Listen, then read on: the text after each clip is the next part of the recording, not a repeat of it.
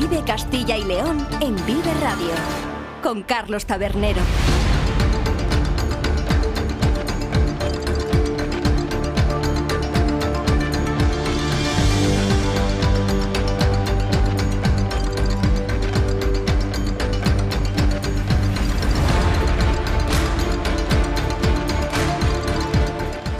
Hola, ¿qué tal? Muy buenas tardes. Bienvenidos y bienvenidas todos a Vive Castilla y León, el programa con el que les acompañamos desde la 1 hasta las 3 de la tarde para informarles de todos los asuntos de interés que tienen lugar a lo largo y ancho de nuestra comunidad con sus protagonistas, las gentes de Castilla y León. Nos pueden escuchar a través de la FM en los distintos diales provinciales, también en nuestra página web www.viveradio.es, en las plataformas de streaming y podcast y en las redes sociales de Vive Radio. Todo ello con el sonido perfecto del que nos provee cada mañana nuestro técnico Ángel de Jesús.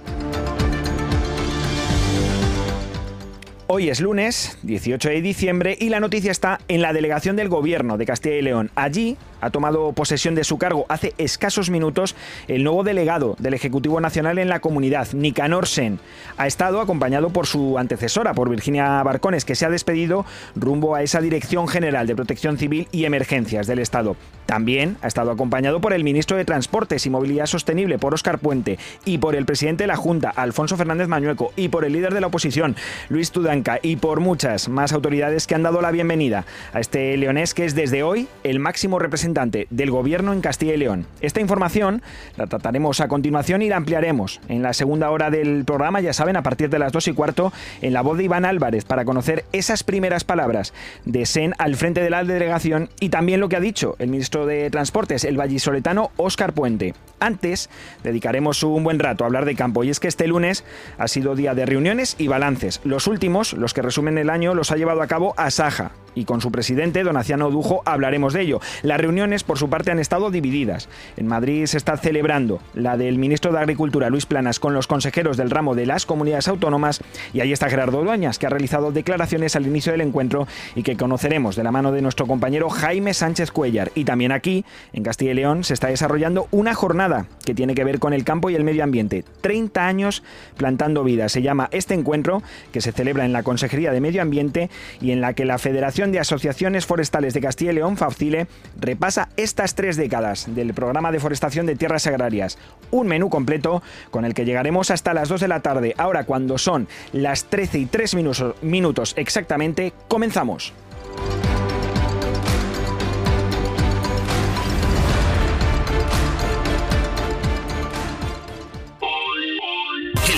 Primario en Castilla y León es el protagonista cada mañana en Vive Radio. Desde las 7 y 10 de la mañana, de lunes a viernes.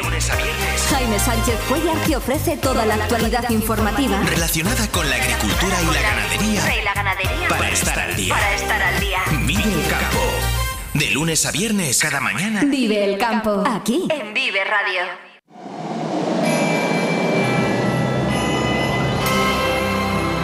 Vive Radio. Vive la Navidad.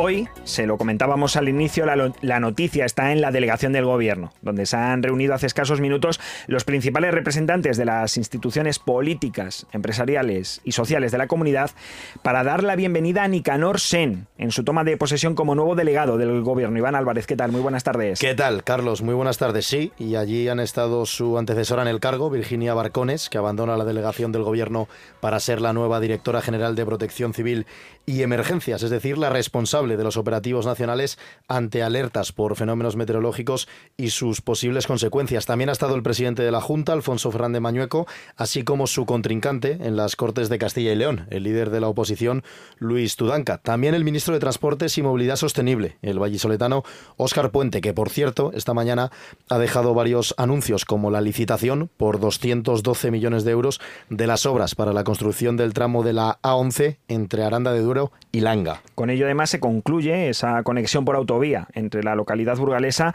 y la provincia de Soria, por fin. Y además Hoy el ministro visita el desarrollo del tramo de la 11 entre las localidades vallisoletanas de Quintanilla y Olivares. Pero bueno, de eso nos hablarás más adelante, ¿no, Iván? A partir de las dos y cuarto. Eso es, a partir de las dos y cuarto vamos a desgranar lo que ha dicho Puente y también las primeras palabras de Nicanor Sen como nuevo delegado del gobierno en Castilla y León. Recordamos si te parece ese perfil del nuevo delegado del gobierno. Mm, me parece. Nicanor Sen es el número dos del Partido Socialista de León y ha sido, Carlos, a lo largo de su carrera política, senador por la provincia leonesa, diputado provincial en la Diputación de León y alcalde del municipio leonés de Cistierna durante dos décadas. Una etapa que concluyó el pasado 28 de mayo cuando la UPL, con el procurador Luis Mariano Santos a la cabeza, se hizo con el bastón de mando de esta localidad. En el pasado mandato, Nicanor Sen fue uno de los pocos alcaldes de la provincia que rechazó aprobar la moción por autonomía para la región leonesa, lo que provocó insultos y situaciones muy tensas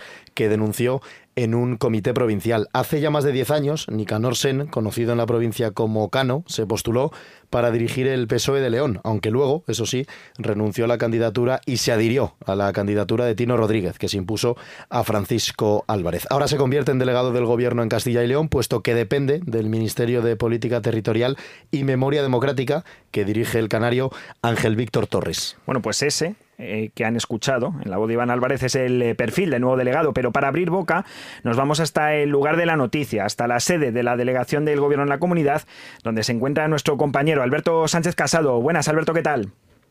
Muy buenas tardes, Carlos, ¿qué tal? Bueno, pues cuéntanos cómo ha ido esa toma de posesión de Nicanor Sen como nuevo delegado del gobierno.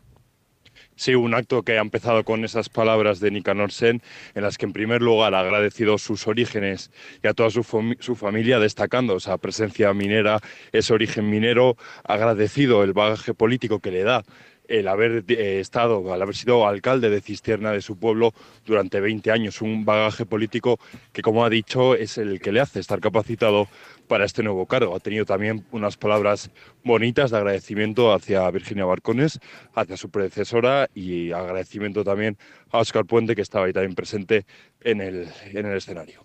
Bueno, y Alberto, han estado muchas autoridades, hablamos antes de varias de ellas, has dicho tú también que han estado Puente, Barcones, supongo que un ambiente ¿no? de, bienvenida, de recogida a este nuevo eh, delegado del gobierno aquí en Castilla y León.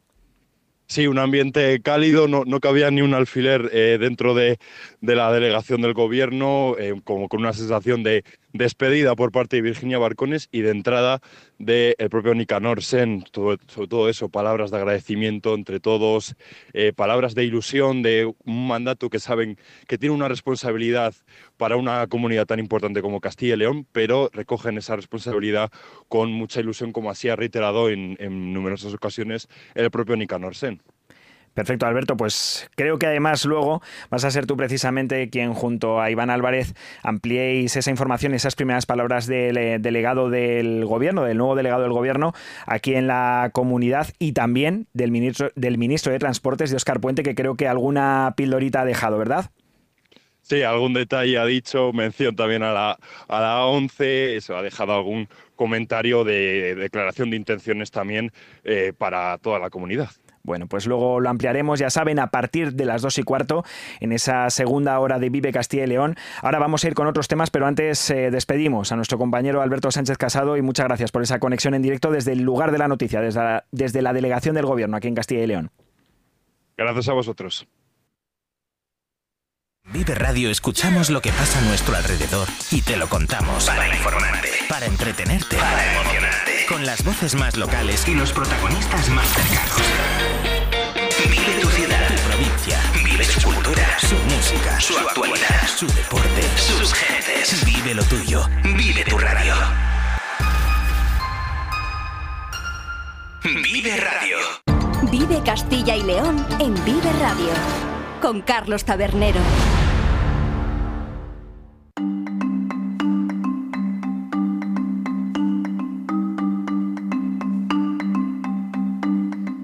Y de Valladolid nos vamos hasta Salamanca, porque allí ha tenido lugar la reunión de la Organización Profesional Agraria Asaja para hacer balance de un año agrario marcado desde luego por una de las peores cosechas de lo que va de siglo. De hecho, por datos la segunda peor. Y también por todas las polémicas que han rodeado al sector ganadero en la comunidad. Por esa orden de la Junta de mayo que permitía el movimiento de ganado pese a los casos de tuberculosis bovina, que después tuvo que suspender el gobierno y que derivó en una serie de altercados, como por ejemplo el intento de toma de la delegación de la Junta en Salamanca. Además, ha habido, recordemos, a partir del verano, casos cada vez más numerosos de la enfermedad hemorrágica epizootica, que ha dificultado desde luego mucho el transcurso de un verano y un otoño tranquilo en las explotaciones de Castilla y León y ante la que los ganaderos se han quejado de la falta de ayudas para hacerle frente y para compensar también esas pérdidas que han tenido que sufrir por esta enfermedad en sus animales. Pero para hablarnos de todo ello, de este resumen anual, contamos ya en la sintonía de Vive Castilla y León con el presidente de Asaja en la comunidad, con Donaciano Dujo. ¿Qué tal, Donaciano? Buenas tardes. Muy buenas tardes. Bueno, he referido yo a alguno de los principales eh, acontecimientos que han sucedido a lo largo del año, pero no sé qué balance se puede hacer de este año agrario y si se le puede denominar ya como anus horribilis por todo lo sucedido. Bueno, el año 2023, hablando de agricultura y ganadería, ha sido catastrófico. Hemos tenido una cosecha muy por debajo de la media de los últimos años, quedándose en 3.200.000 toneladas cuando la media está en 7 millones. Hemos tenido unos costes de producción muy altos y eso haya hecho que, sin duda alguna, hablando de rentabilidad, el año 2023 haya sido el peor de la historia. Hemos tenido un año ganadero con muchísimas dificultades. No hubo primavera y por lo tanto hubo que alimentar a la cabaña ganadera mucho más. El encarecimiento de los pastos, de los forrajes, de la paja y por último, pues desgraciadamente se han aumentado los problemas sanitarios no solo en tema de tuberculosis, sino también con la enfermedad hemorrágica. Un año en el que se ha iniciado la aplicación de la política agraria comunitaria con todas las dificultades burocráticas del mundo, pero sobre todo con problemas a la hora de ejercer la actividad en nuestras explotaciones. Menos dinero, más problemas medioambientales, más burocracia, más costes, menos rentabilidad. Ha sido también un año político en el cual pues la falta de acción y relaciones y desarrollo y ayudas ha sido principalmente lo que ha tenido, en el cual eh, pues ha habido una ausencia total del gobierno, ha habido muchos problemas con la comunidad autónoma y Europa, en un año que también ha sido de transición, porque el próximo 2024 serán elecciones, pues también no ha estado a la altura de las circunstancias. Castilla y León ha tenido menos ayudas que el resto de comunidades autónomas, porque el gobierno la ha apartado por las diferencias políticas que ha habido, y la Junta de Castilla y León pues ha dado ayudas que todavía no han llegado al bolso de los agricultores y ganaderos, pero sin duda alguna pues menos de las que necesitamos y a veces con problemas en los momentos de solicitudes. Esto ligado con los daños de la fauna salvaje, con toda la problemática hidráulica que hemos tenido, con el tema de los seguros, pues han hecho sin duda alguna un año muy difícil para los agricultores y ganaderos. Un año para olvidar y ser optimistas para que las cosas mejoren en el 2024. Precisamente sobre eso le iba a preguntar, don Aciano, ¿hay al menos espacio para la esperanza? Estas lluvias que están llegando, por ejemplo, en estos dos últimos meses del año, auguran una buena campaña en 2024? Bueno, pues sin duda optimismo no nos falta a los agricultores y nuestro deseo es que venga un buen año agrícola, que se acaben los problemas sanitarios que tanto nos han complicado la vida durante el año 2023 y que sin duda alguna las administraciones estén a la altura de las circunstancias, que lleguen a acuerdos conjuntamente gobierno y comunidades autónomas para resolver los graves problemas que los agricultores y los ganaderos tenemos.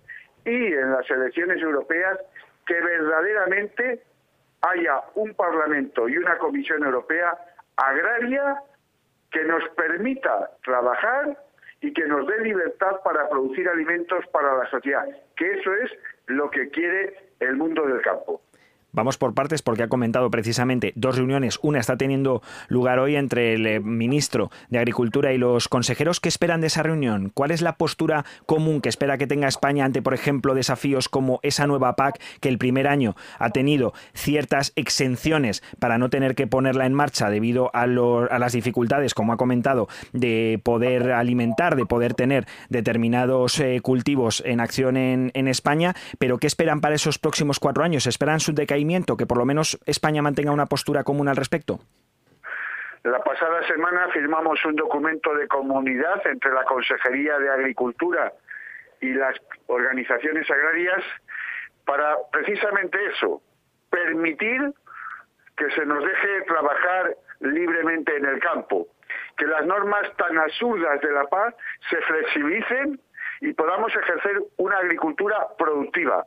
Y esperamos de esa reunión hoy del ministro con los distintos consejeros que hagan suyo ese documento, que es un buen documento de trabajo, que sirve también no solo para Castilla y León, sino para el resto de España, que hablen también de los seguros agrarios, que hablen de tema de las enfermedades del sector ganadero y en definitiva Hablando se entiende la gente y el campo necesita soluciones del gobierno central y de la comunidad autónoma. No necesita broncas políticas que lo único que hacen es perjudicarnos la buena labor y el desarrollo de la actividad agrícola y ganadera en esta región ha mencionado también el tema de las elecciones europeas. Ahora mismo, con esa política tan medioambientalista que muchas veces se lleva a cabo dentro del eh, tema de la agricultura y del campo por parte de la Comisión y del Parlamento Europeo, no sé si esperan que estas elecciones puedan modificar un poco el tablero político en dicho Parlamento, en Bruselas. Algún viso se está viendo ya en los últimos acontecimientos o decisiones de que Europa se está empezando a dar cuenta que por mal camino no se puede ir a buen pueblo y que todas las problemas y penalizaciones que nos pone a los agricultores y ganaderos se convierten luego en tener que importar muchos más alimentos de terceros países, menos seguros y más caros.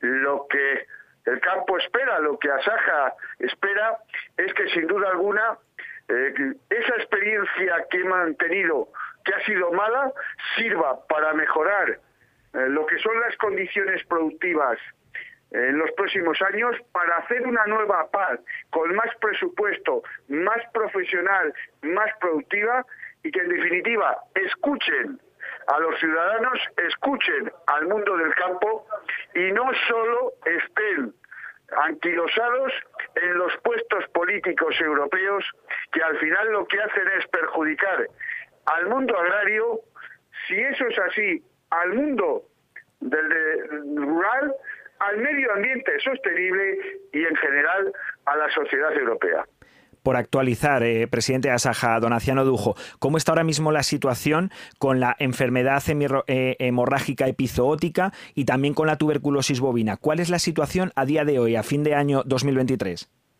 Bueno, pues está en un tenso impas, porque en estos momentos es cierto que han bajado lo que es los incidentes, lo que son los animales infectados, pero no sabemos qué problemas van a tener como consecuencia de la enfermedad que han sufrido y sobre todo no sabemos de cara al próximo año cómo se va a desarrollar, si se han inmunizado las explotaciones, si va a haber una cepa nueva, eh, qué problemas vamos a tener. Por eso, eh, yo el otro día en el Consejo Agrario de Castilla y León insistía al consejero de que hay que estar prevenidos, de que hay que tener un protocolo, de que hay que hacer una actuación con el gobierno para darle solución a estos problemas antes de que lleguen, para estar en prevención. Entonces, esperemos que en las próximas fechas de cara al próximo año actuemos con celeridad y no pase lo que este año que han abandonado las administraciones al sector ganadero.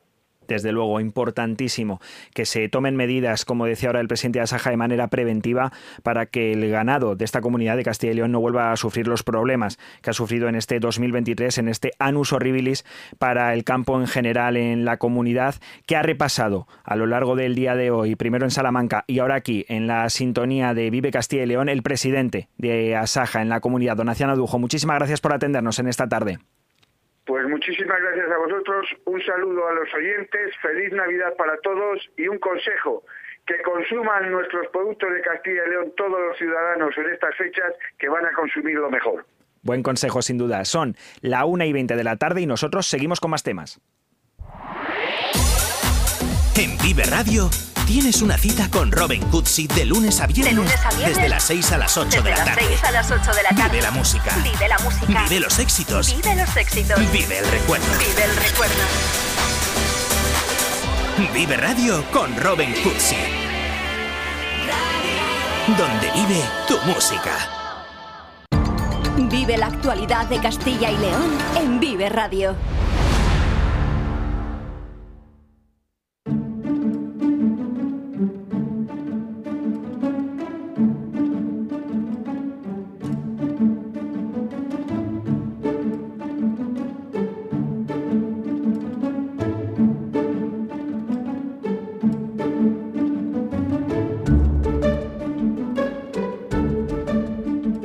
240 millones de árboles. Ese es el balance en 30 años del programa de forestación de tierras agrarias en Castilla y León, por el que hoy la Federación de Asociaciones Forestales de la Comunidad, FAFCILE, ha celebrado una jornada en la Consejería de Medio Ambiente para reivindicar este trabajo por el que los bosques de Castilla y León se han expandido en las últimas tres décadas 200.000 hectáreas. Una gran noticia, desde luego, para el medio ambiente de la comunidad, de la que ya hablamos con el presidente de esta Federación de Asociaciones Forestales de Castilla y León, con Jesús Pestaña. Buenas tardes, Jesús. Hola, ¿qué tal? Buenas tardes. Bueno, se cumplen 30 años ya de este programa y el balance es inmejorable. Lo decíamos al principio con estos datos, 240 millones de árboles y 200.000 hectáreas más.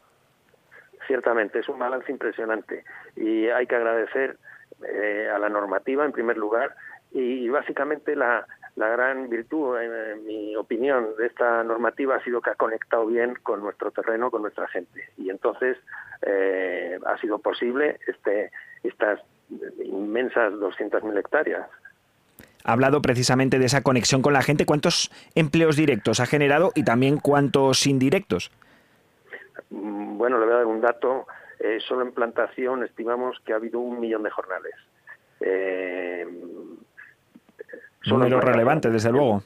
Un número muy relevante. No lo puedo decir en empleos directos, indirectos, porque eso ya es eh, sería muy difícil de calcular y desde luego no nos hemos dedicado a ello, pero ha sido un andabonazo y como tal lo tenemos, como tal lo estamos eh, conmemorando y, bueno, pues estamos aquí en la, en la sede de la Consejería de Medio Ambiente y a diferencia de otras ocasiones que estamos para reivindicar, para quejarnos, esta vez estamos para festejar un, yo creo que un caso de éxito desde luego, en cuanto a beneficios, más allá del forestal, por supuesto, que en esos datos eh, queda claro la relevancia de este programa, ¿qué otros beneficios ha traído? Además también del que comentábamos de los empleos. No sé si se tiene cuantificado el dinero que ha podido dejar en la comunidad y sobre todo, pues bueno, otro tipo de, aldabonazos eh, sociales que haya podido dejar este programa durante los 30 años de existencia. Bueno, sí, el programa pues ha venido teniendo unas dotaciones presupuestarias eh, en torno a 300 y pico millones de, euros, pero los beneficios han sido muy grandes. Eh, porque no tengamos solamente en cuenta los beneficios económicos, que también, porque han sido importantes, ha, revitalizado nuestras zonas rurales, ha hecho que familias pudieran subsistir en sus, eh, sus núcleos rurales. efectivamente ha habido empleos directos, empleos indirectos, pero es que además un pequeño cambio en, el uso de las parcelas ha supuesto un gran cambio eh, que, en el patrimonio que perdón en el patrimonio eh, que lo forestal tiene para la sociedad entera. Es decir tengamos en cuenta que favorecemos el hábitat la biodiversidad eh, la regulación del ciclo, ciclo hídrico eh, previene la erosión y, muy, y, de forma muy importante la captación de anhídrido carbónico. Entonces los beneficios han sido muy importantes. ¿Cómo surgió este programa? ¿Por qué se puso en marcha? ¿Había necesidad de generar eh, forestación, de generar nuevo terreno arbolado en esas zonas agrarias que ya no se estaban utilizando? Sí, que duda cabe. Eh, había muchas eh, parcelas marginales que tenían poco uso agrícola y entonces pues era muy oportuno hacer el cambio de uso y, dedicarlas al uso forestal.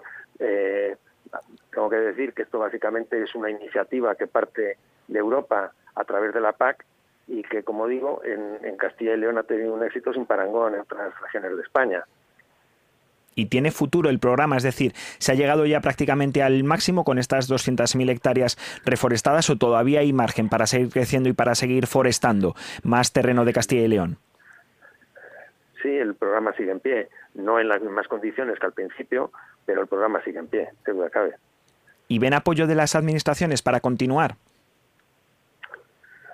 Sí, eh, o sea que tampoco nos engañemos, el programa ha sido un éxito y en buena medida gracias a la dotación presupuestaria que tenía. Pero como le dije al principio, ha sabido conectar con nuestra realidad y entonces eso es lo que lo que ha favorecido grandemente el, gran éxito de este programa. Y esperamos que continúe y sobre todo que sea un eh, que, marque de alguna forma eh, que sea un ejemplo para otro tipo de, de normativa forestal. Esa es una de nuestras grandes aspiraciones también. ¿A qué se refiere con eh, nueva normativa o con otra, otra normativa forestal? ¿Se está queriendo eh, quizá que se dé más amplitud a la, a la riqueza forestal también como generación de otro tipo de riqueza, riqueza económica y social? Sí, pero ¿a través de qué? Pues mire, eh, yo me estoy refiriendo a lo siguiente. En Castilla y León es la región con más superficie forestal de España, por supuesto, e incluso de Europa.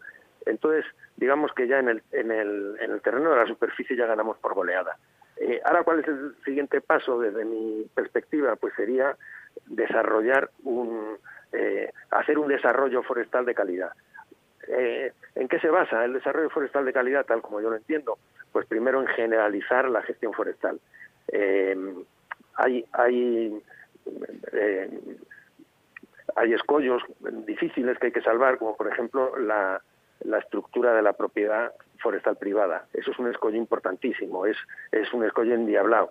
Pero, pero la normativa, pues seguro que es capaz de, ir superándolo poco a poco. ¿A través de qué? Pues a través de asociaciones eh, de propietarios, a través de eh, concentraciones agrarias, sí, forestales, concentraciones forestales, etcétera. Entonces, dar, eh, dar un poco la batalla en, en, em, en la calidad del desarrollo forestal. Y en ese sentido, Castilla y León, ¿cómo está avanzando? ¿Es de las mejores, como comentaba? Mire, como le he dicho, eh, eh, la estructura de la propiedad es endiablada en Castilla y León, me consta que también en otras regiones, y entonces es muy difícil. Entonces hay otras regiones como colindantes con la nuestra, Galicia, que la verdad se han puesto las pilas bastante bien y, están teniendo bastante éxito. Eh, tenemos Asturias, el País Vasco, etcétera. Pero bueno, en Castilla y León vamos a nuestro ritmo y, y vamos a vamos a esperar que las administraciones apuesten por lo forestal. Desde luego, ese es un mensaje que tiene que llegar a las administraciones. Hoy precisamente están en la sede de una de ellas, en la Consejería de Medio Ambiente de la Junta de Castilla y León. Esperemos que escuchen este mensaje y qué otros mensajes, qué otros temas se están tratando en esta jornada que durará todo el día. Bueno, básicamente en el desarrollo de lo que ha supuesto eh, estos 30 años de forestación de tierras agrarias. Entonces, pues aparte de el consejero que nos ha hecho una introducción, pues están hablando técnicos, están hablando de especies que se han repoblado, eh, están hablando de la problemática social, en fin, está siendo una jornada sinceramente muy interesante. Y esperemos que así siga siendo durante todo el día de hoy. Agradecemos desde luego al eh, presidente de esta Federación de Asociaciones Forestales de la Comunidad de Fabcilia, Jesús Pestaña, que nos haya atendido en esta tarde de Castilla y León y no solo le agradecemos esta atención, sino también todo ese trabajo que han desarrollado a lo largo de estos últimos 30 años para, recordemos, eh, forestar nada más y nada menos que 200.000 hectáreas en la comunidad y lograr que Castilla y León cuente con 240 millones de árboles más. Muchísimas gracias, Jesús Pestaña, por habernos atendido. Gracias. Gracias a ustedes, les agradezco mucho que nos den voz y que nuestra voz pueda llegar a través de, de sus ondas. Muchas gracias. En Vive Radio tienes una cita con Robin Cutsi de lunes a viernes. Desde las 6 a las 8 de la tarde. a las 8 de la tarde. Vive la música. Vive la música. Vive los éxitos. Vive los éxitos. Vive el recuerdo. Vive el recuerdo. Vive Radio con Robin Cutsi. Donde vive tu música.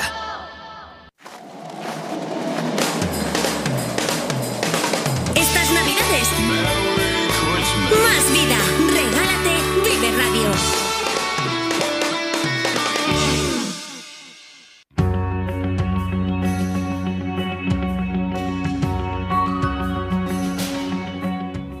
Y en este tour que hacemos cada día por la comunidad y por su periferia, ahora nos vamos precisamente a la periferia de Castilla y León, pero al epicentro de las decisiones políticas de España. Y es que en Madrid se celebra a partir de las 3 de la tarde de hoy una reunión informal del ministro de Agricultura, Pesca y Alimentación, Luis Planas, con los consejeros del RAM de cada comunidad autónoma. Allí, representando a Castilla y León, está Gerardo Dueñas, consejero de Agricultura, Ganadería y Desarrollo Rural de la comunidad. Y recogiendo sus impresiones en la previa de esta reunión ha estado nuestro compañero y director de Vive el Campo, Jaime Sánchez Cuellar. ¿Qué tal, Jaime? Buenas tardes. Muy buenas tardes, eh, Carlos. ¿Qué tal? ¿Cómo estamos? Bueno, ¿qué es efectivamente, lo...? Sí, perdona, continúa. Sí, efectivamente, se, se, va a producir esta tarde, a partir de las 3 de la tarde, esa reunión informal entre el Ministerio, entre el ministro Luis Planas y los consejeros de Agricultura de las comunidades autónomas. La reunión empieza a las 3 de la tarde, pero ya todos han ofrecido una rueda de prensa, cada uno por su lado, para fijar eh, posiciones. La crítica que hacen las comunidades gobernadas por el Partido Popular y Vox es que la reunión no es una conferencia sectorial, no tiene orden del día y no sirve para alcanzar acuerdos. Y es solo, por así decirlo, una declaración de intenciones para tratar de iniciar la legislatura con más, más diálogo por todas las partes. Esto no convence a las comunidades del Partido Popular y Vox porque ya han reclamado que se convoque cuanto antes una reunión formal, ¿no? Escuchamos, eh, si te parece, Carlos, al consejero de Agricultura de la Junta de Castilla y León, eh, Gerardo Dueñas. Volver a reiterar nuestra sorpresa ante una convocatoria como la de hoy, que realmente no sabemos prácticamente si es para hacer la foto o para qué. No hay orden del día preestablecido, no es una conferencia sectorial, por tanto no va a haber acuerdos eh, que sean trasladables a nuestros agricultores y ganaderos. La intención del ministro de Agricultura, de Luis Planas, que ahora por la mañana se reúne con los consejeros de pesca y luego ya con los de Agricultura, es que en este encuentro eh, se puede hablar de las prioridades para la legislatura, eh, de avanzar y, y, quiere exponer su programa de gobierno y tratar de lanzar un mensaje de unidad y cooperación con las comunidades autónomas, independientemente de quién, de quién gobierne, porque, como recordamos todos, eh, la pasada legislatura, al menos la segunda parte de esa legislatura, pues hubo bastantes conflictos y situaciones eh, de disputa y de, polémica entre las comunidades autónomas y el ministerio. Lo ha expresado así eh, Luis Planas, ministro de Agricultura. Por eso subrayo que ese diálogo, esa búsqueda de acuerdos y esa cooperación va a ser por parte de este ministro y por parte del Gobierno de España una tarea absolutamente eh, cotidiana, buscando lo mejor para el sector que desea no polémicas, sino soluciones y, en definitiva, resolver los problemas que tenemos ante, ante nosotros. Más allá de esta polémica, Jaime, lo que Castilla y León quiere presentar en esta reunión es ese documento de consenso ¿no? alcanzado entre la Junta y las organizaciones agrarias para corregir la actual PAC, del que precisamente antes nos hablaba don Aciano Dujo. ¿Cuáles son esos problemas del campo de Castilla y León con esta PAC, con esta política agraria común? Pues efectivamente, Carlos, el viernes se presentó este documento que ha sido firmado eh, por todas las organizaciones agrarias, SAJA, Unión de Campesinos, UCCL y la Alianza por el Campo, que forman COAG y UPA. Eh, hay varios objetivos en este documento. Por un lado, introducir ya algunas medidas para hacer eh, la PAC más flexible ya en la próxima declaración de 2024 y continuar con esa rebaja de las exigencias en la revisión que se realizará del Plan Estratégico de la PAC en 2025.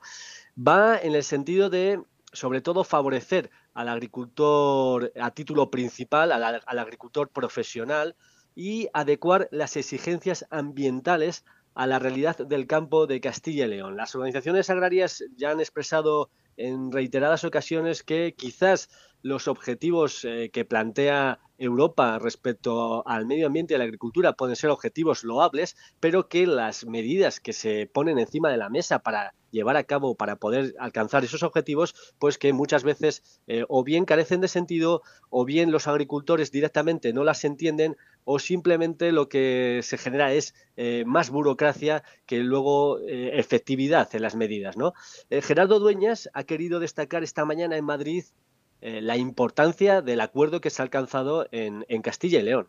Venimos con la propuesta, yo creo que excepcional, de que todo el sector, organizaciones agrarias y, Consejería de Agricultura, hemos hecho de manera unánime para trasladar la propuesta de modificación, tanto la flexibilización para el año 2024 de nuestra política agraria, como ese plan estratégico, esa modificación del plan estratégico 23-27 Carlos, si te parece, vamos a conocer algunas de esas medidas eh, que se plantean en este documento, eh, sin, ánimo, sin, ánimo, de ser exhaustivos, porque quizás algunas, eh, algunos aspectos son demasiado técnicos, pero sí que mm, me gustaría mencionar, por ejemplo, el documento pide dos excepciones ya para la declaración del próximo año.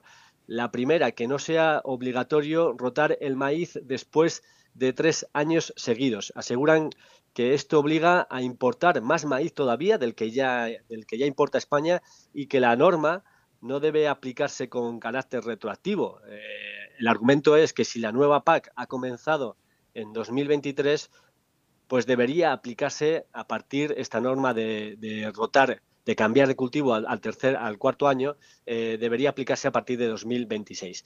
En este sentido, cabe recordar que Asaja León ha calculado que son 20.000 hectáreas de maíz las que deben cambiar de cultivo en esta provincia, lo que consideran una auténtica catástrofe porque allí eh, hay además eh, tradición y se suele repetir año tras año el cultivo de maíz en una misma parcela, aseguran que sin perjudicar los rendimientos agrarios.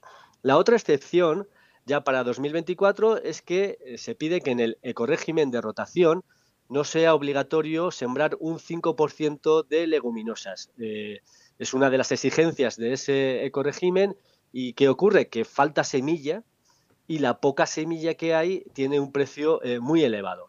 Por tanto, se pide que no sea obligatorio ese 5%. El resto de medidas, eh, Carlos, son cambios para el plan estratégico de la PAC, que en principio se revisará ya en 2025. Afectan sobre todo al listado de buenas prácticas agrícolas y se quieren aclarar y cambiar algunos aspectos. Eh, te voy a citar algunos de ellos. Por ejemplo, eh, hay una franja de protección respecto a los ríos eh, para que no se puedan hacer tratamientos fitosanitarios cerca de los cauces del río. Lo que pasa es que la norma no aclara, no deja bien delimitado cuál es la distancia de seguridad. Eh, piden que se aclare mm. bien eh, si se mide desde, desde qué punto se mide esa distancia de seguridad y que, por ejemplo, la agricultura ecológica, que no hace este tipo de tratamientos fitosanitarios, no tenga que cumplir este, esta restricción. Por ejemplo, también eh, se habla del periodo sensible para mantener los suelos cubiertos. Eh, aquí se quiere cambiar la fecha de este periodo. Ahora mismo se aplica en verano y la propuesta de Castilla y León es que se aplique a partir del 1 de septiembre, que a partir del 1 de septiembre hasta el 31 de enero existan seis semanas en las que eh, se tenga que mantener el suelo cubierto, que coincide con la, lo que se conoce como la otoñada, ¿no? Eh, eh, cuando rebrota el cereal que ha caído en el suelo. Pues que ese periodo sensible coincida en esta época y que durante el verano, si ha llovido, se permita hacer una labor vertical, se pueda arar al menos una vez eh, y no tener que esperar al 1 de septiembre como hasta ahora. Esta labor consideran que es muy importante para eliminar eh, eh, malas hierbas. Y también, por último, y por destacar otro aspecto, es que se pide dentro de las ayudas asociadas, pues recuperar la ayuda de la que disfrutaba el cultivo del girasol en la pasada PAC y que ahora ya no cuenta con ella y esto pues está eh, reduciendo las hectáreas de superficie de un cultivo que es muy importante aquí en, en Castilla y León pues ya han escuchado esta profusa y completa explicación que nos ha hecho el compañero y director de Vive el Campo, eh, Jaime Sánchez Cuellar. Eh, muchísimas gracias por esta didáctica explicación de lo que supone el acuerdo de Castilla y León que han llevado a cabo la Junta junto a las eh, diferentes organizaciones profesionales agrarias con representación aquí en la comunidad y que llevan esta tarde a partir de las 3, en concreto el consejero del ramo, Gerardo Dueñas, a esa reunión que va a tener lugar en el Ministerio con los diferentes consejeros de las comunidades autónomas de España. Muchísimas gracias de nuevo y un abrazo fuerte, Jaime.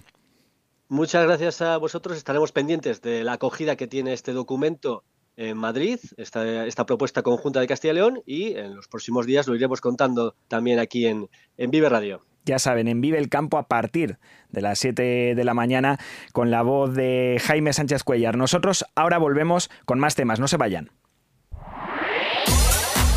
En Vive Radio tienes una cita con Robin Cutsi de lunes a viernes, desde las 6 a las 8 de la tarde. a las 8 de la tarde. Vive la música. Vive la música. Vive los éxitos. Vive los éxitos. Vive el recuerdo. Vive el recuerdo. Vive Radio con Robin Cutsi. Donde vive tu música. El sector primario en Castilla y León es el protagonista cada mañana en Vive Radio. Desde las 7 y 10 de la mañana, de lunes a viernes. De lunes a viernes. Jaime Sánchez Cuellar te ofrece toda la actualidad informativa. Relacionada con la agricultura y la ganadería. Y la ganadería. Para estar al día. Para estar al día. Vive el campo. De lunes a viernes cada mañana. Vive el campo. Aquí. En Vive Radio. En Vive Radio escuchamos lo que pasa a nuestro alrededor y te lo contamos. Para informarte, para entretenerte, para emocionarte. Con las voces más locales y los protagonistas más cercanos. Vive tu ciudad, tu provincia. Vive su cultura, su música, su actualidad, su deporte, sus gentes. Vive lo tuyo. Vive tu radio. Vive Radio. Vive Castilla y León en Vive Radio. Con Carlos Tabernero.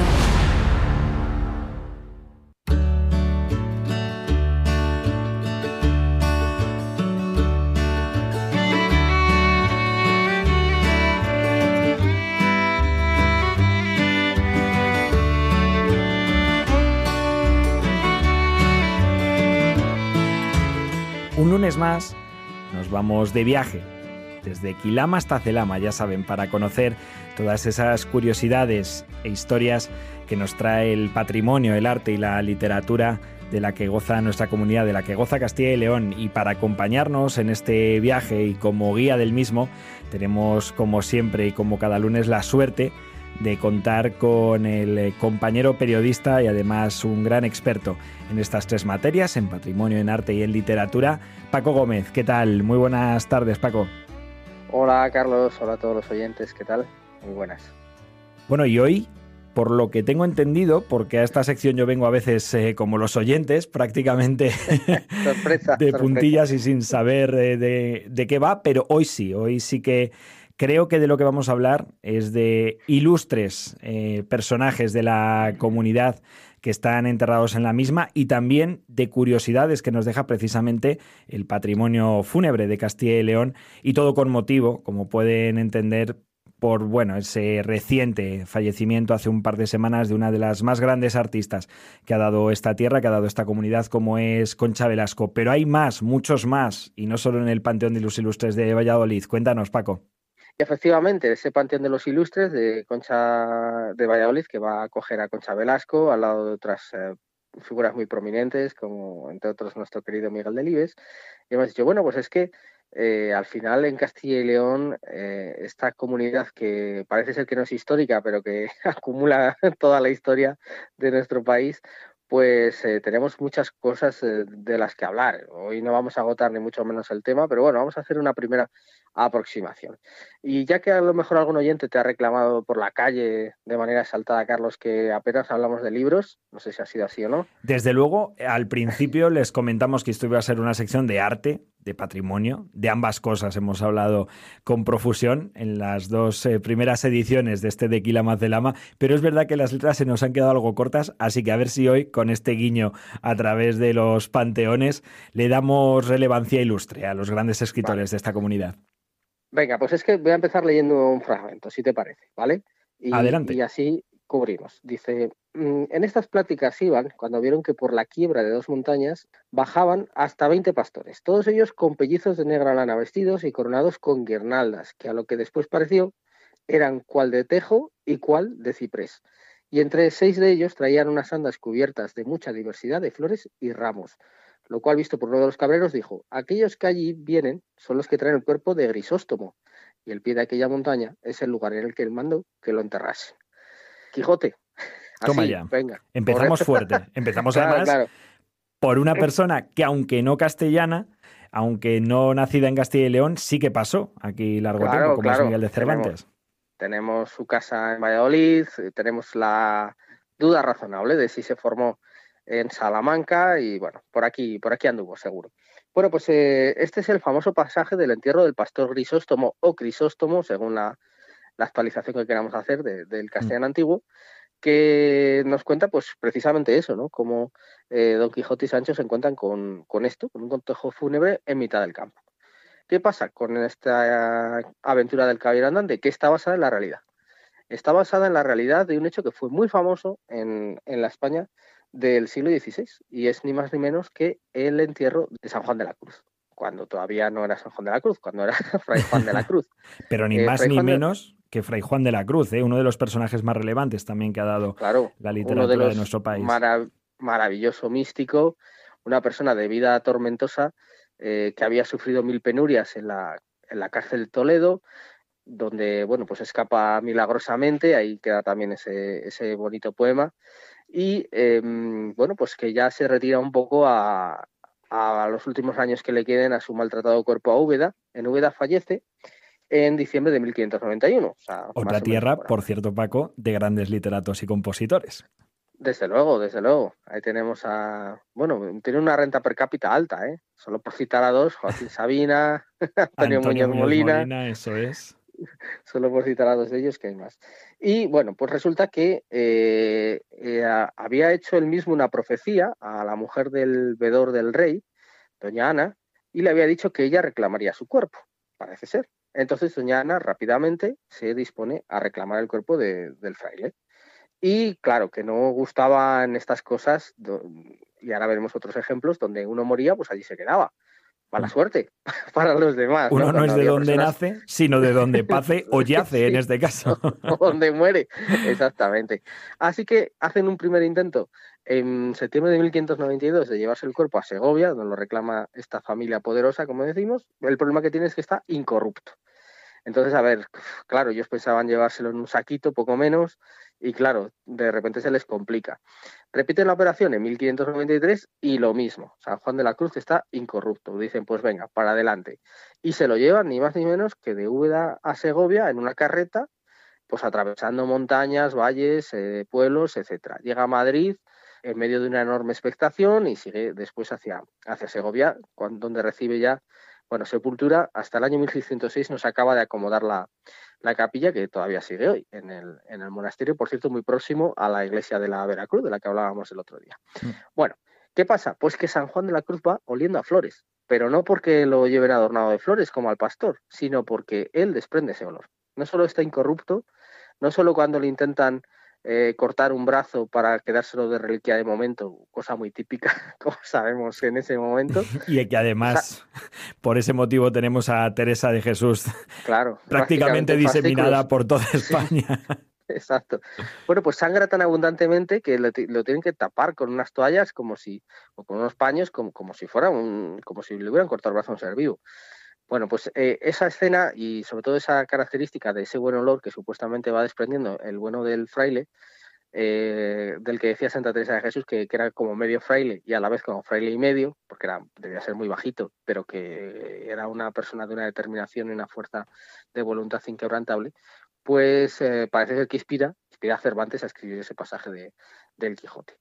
Había corrido la misma suerte, es curioso, Teresa de Jesús, como decías, eh, por lo mismo, muere en Alba de Tormes, se entierra rápidamente en Alba, también en olor de santidad, es decir, oliendo a rosas. Lógicamente, eh, Ávila, la ciudad natal de Santa Teresa y su primera fundación, la reclama. Le dice, eh, ella había dicho en numerosas ocasiones que allí, en el convento de San José, su primer palo marcico es donde quiere ser enterrada. Entonces, la comunidad de Ávila, la propia ciudad, reclama el cuerpo de la santa y en un momento dado el Carmelo, eh, la orden, le da la razón. Entre 1585 y 1586 se traslada el cuerpo de el cuerpo de Santa Teresa, pero efectivamente dejando como reliquia el brazo y el corazón, porque se abre Santa Teresa y está incorrupta. Igual.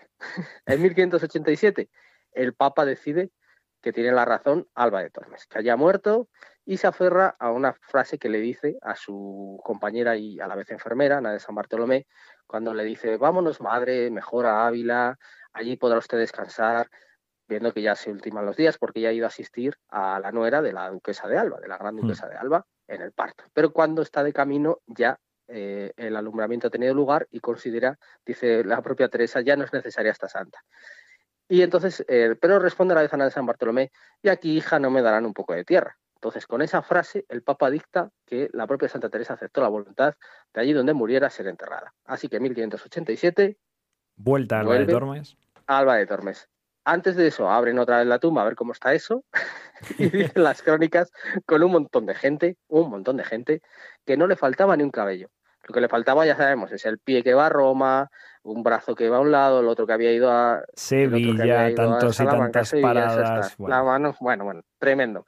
Pero bueno, entre Ávila y Alba, que no es mucha distancia, no es tanto como Úbeda y Segovia, pero bueno, también una tiradita el cuerpo de la Santa. Y de hecho hoy, hoy en día tenemos un camino que rememora aquella, aquellas andanzas de la Santa entre Ávila y Alba de Tormes y Alba de Tormes, es verdad, Huellas de Teresa. Así que muy recomendable también compararme en el campo. Bueno, siempre Teresa de Jesús, una, un día hablaremos largo y tendido porque, mm. porque da para mucho. Eh, allí tenemos a, la Santa, tiene mucha historia este sepulcro de Teresa de Jesús, no nos vamos a detener hoy.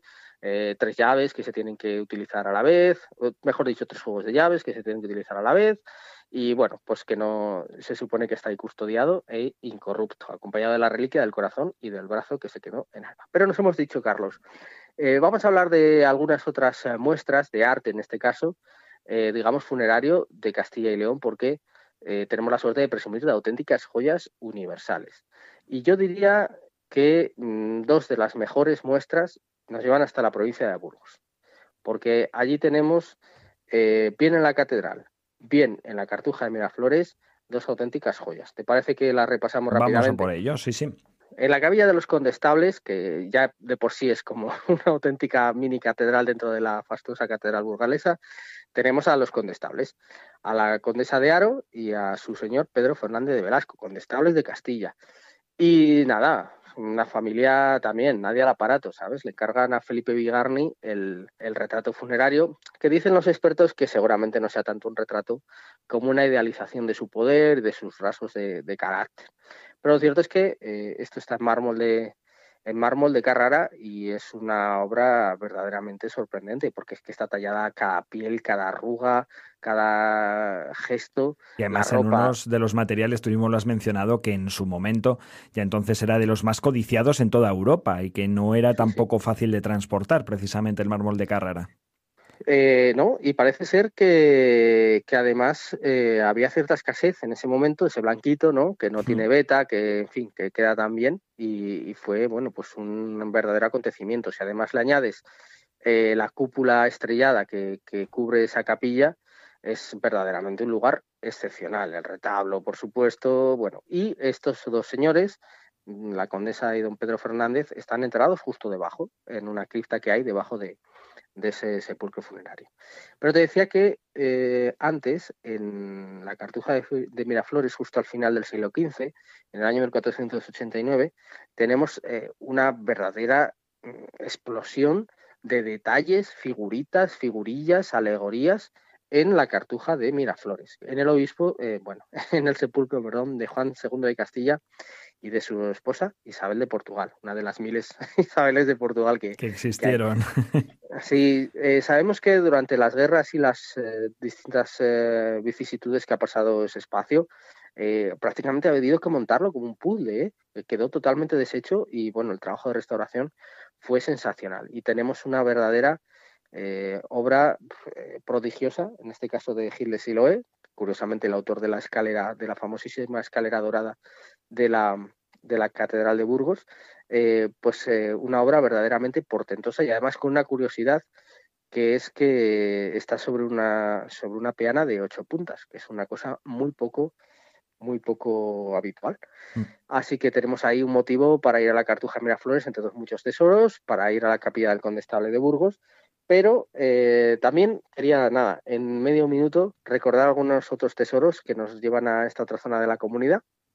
Por ejemplo, Ávila, tenemos el sepulcro del príncipe Don Juan, ya sabes, señor de Salamanca, eh, que falleció a poco de casarse, eh, precisamente parece ser que por su, en fin, por su ardor matrimonial. Sí, bueno, por esa vida quizá disoluta que siempre se le achacó al príncipe Juan. La checa. Y ojo que podríamos estar hablando esto es muy interesante también. Vamos abriendo puertas, ¿eh? Algún día habrá que cerrar todo esto, pero vamos abriendo puertas. Estamos hablando posiblemente de la rana de la Universidad de Salamanca.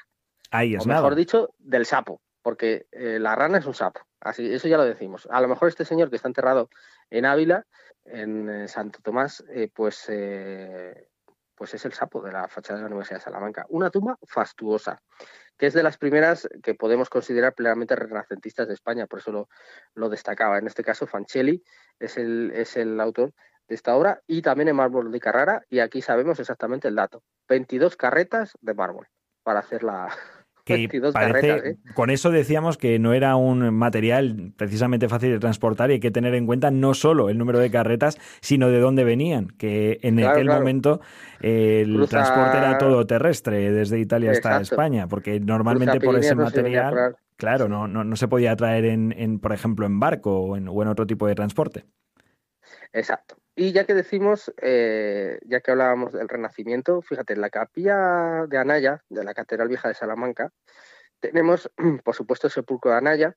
Tenemos ahí una historia también muy interesante sobre qué pasó con uno de los ángeles de la reja, que salió a subasta de manera sorprendente, que está bajo litigio judicial. Ya hablaremos también quizá un día de eso. Pero tenemos el, sepulcro de los señores de Monroy, está en Piedra de Mayor.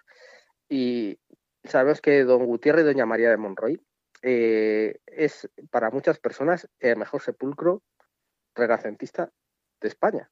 Y aunque está en una situación. Y lo tenemos aquí, y lo tenemos en nuestra comunidad.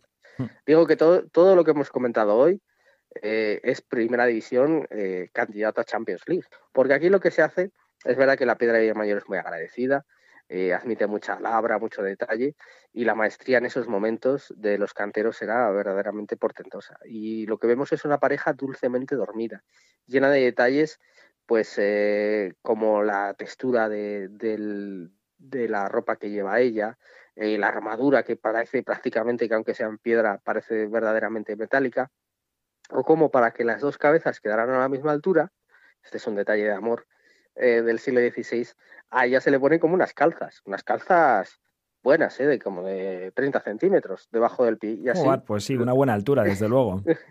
y así queda a la misma, la cabeza, como quiso don Gutiérrez, queda a la misma a la misma altura la cabeza de los dos esposos, que como digo, lo que nos parece es que están vivos en primer lugar y dulcemente dormidos. Una preciosidad. Desde luego, una ambrosía y una maravilla, otra más de todas las que tenemos en este patrimonio artístico de Castilla y León y que nos lleva cada lunes desde Quilama Celama, pasando, por ejemplo, hoy por Valladolid, por Segovia, por Alba de Tormes, por Ávila, por Burgos o por Salamanca. Y gracias desde luego a toda la sabiduría y todo el conocimiento que nos demuestra cada día, cada semana, nuestro compañero de la 8 de Salamanca, periodista y amigo Paco Gómez. Muchísimas gracias de nuevo por eh, participar en este pequeño espacio de cultura y patrimonio que les queremos brindar todas las tardes de lunes en Vive Castilla y León.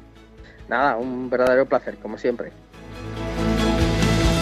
Bueno, pues ya han escuchado este recorrido que hemos hecho en esta primera hora de Vive Castilla y León por varias de las provincias de la comunidad. Un recorrido que ahora continúa a partir de las dos y cuarto en la voz de Iván Álvarez y que les llevará hasta las 3 de la tarde. Antes, ahora, a partir de las 2 en punto, se quedan con los servicios informativos de Vive Radio. Hasta ahora.